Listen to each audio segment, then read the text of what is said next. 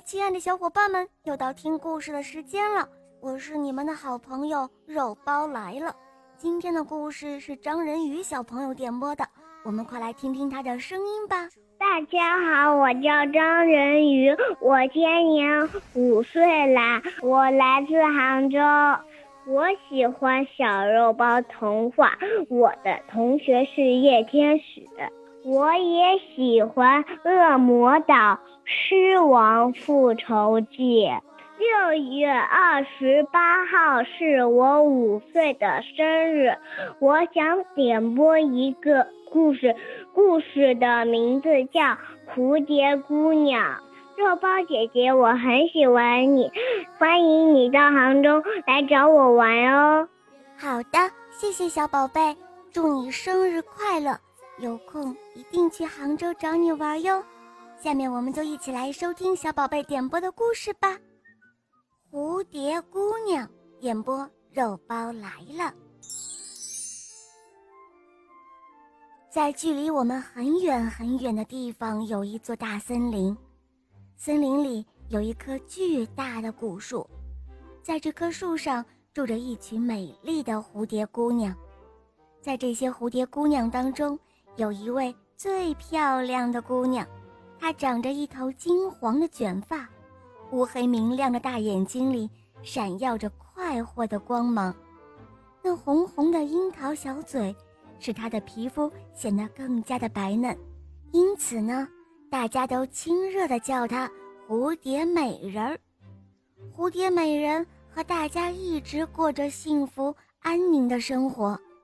可是天有不测风云，许多蝴蝶姑娘都得了一种奇怪而又可怕的病。得了这种病后啊，不到两天就会死去的。蝴蝶美人看着伙伴们一个个的死去了，她的心里像刀绞一般。这该怎么办呢？她找到了蝴蝶人中年纪最大的一位老奶奶，问道：“老奶奶。”您的年纪最大，见识也最广，有什么办法可以治好伙伴们的病吗？老奶奶叹了口气，说道：“唉，孩子啊，我没有办法治好他们的病，但你可以去找仙女啊，她就住在河对面的山洞里。不过你去太危险了，唉。”还是别去了吧。哦不，我一定要去的。蝴蝶美人知道了仙女的住处后，顾不得老奶奶的劝阻，便向山洞飞去了。她飞呀飞，蝴蝶美人口渴了就喝一口泉水，她饿了就摘几个野果吃，困了不能睡觉，累了也不能够休息。他历尽了千辛万苦，才飞出了大森林。这时候，蝴蝶美人飞到了一条大河的上面，河面上波浪翻滚，把蝴蝶美人的衣裳都打湿了。但她仍然坚持地往前飞，飞呀飞，蝴蝶美人终于飞到仙女居住的大山上。只见，山上长满了奇花异草。孔雀、仙鹤、凤凰飞来飞去，蝴蝶美人顺着一条盘旋在山间的小路走进了洞内。她看到仙女坐在椅子上，面目和善。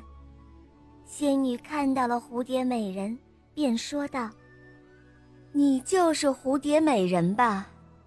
真是名不虚传，果然是个绝色的美人。”你的来意我已经知道了，治好那种病的药我是有的，不过，你得拿东西来和我交换。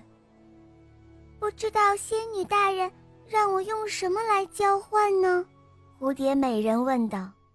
这时候，仙女笑了笑说：“就用你那张美丽的面容来交换吧，怎么样？”听到仙女的话。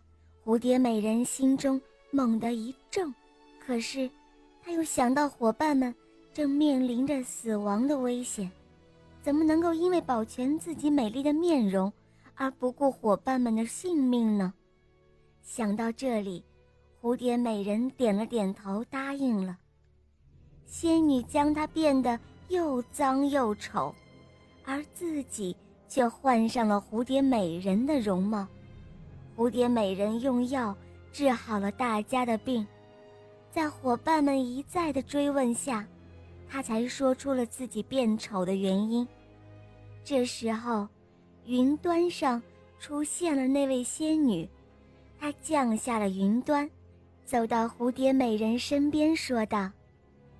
啊，可爱的姑娘，你的心灵比你的容貌还要美丽。我本不想要你的容貌，只是为了考验你的。现在，我就把你美丽的容貌还给你。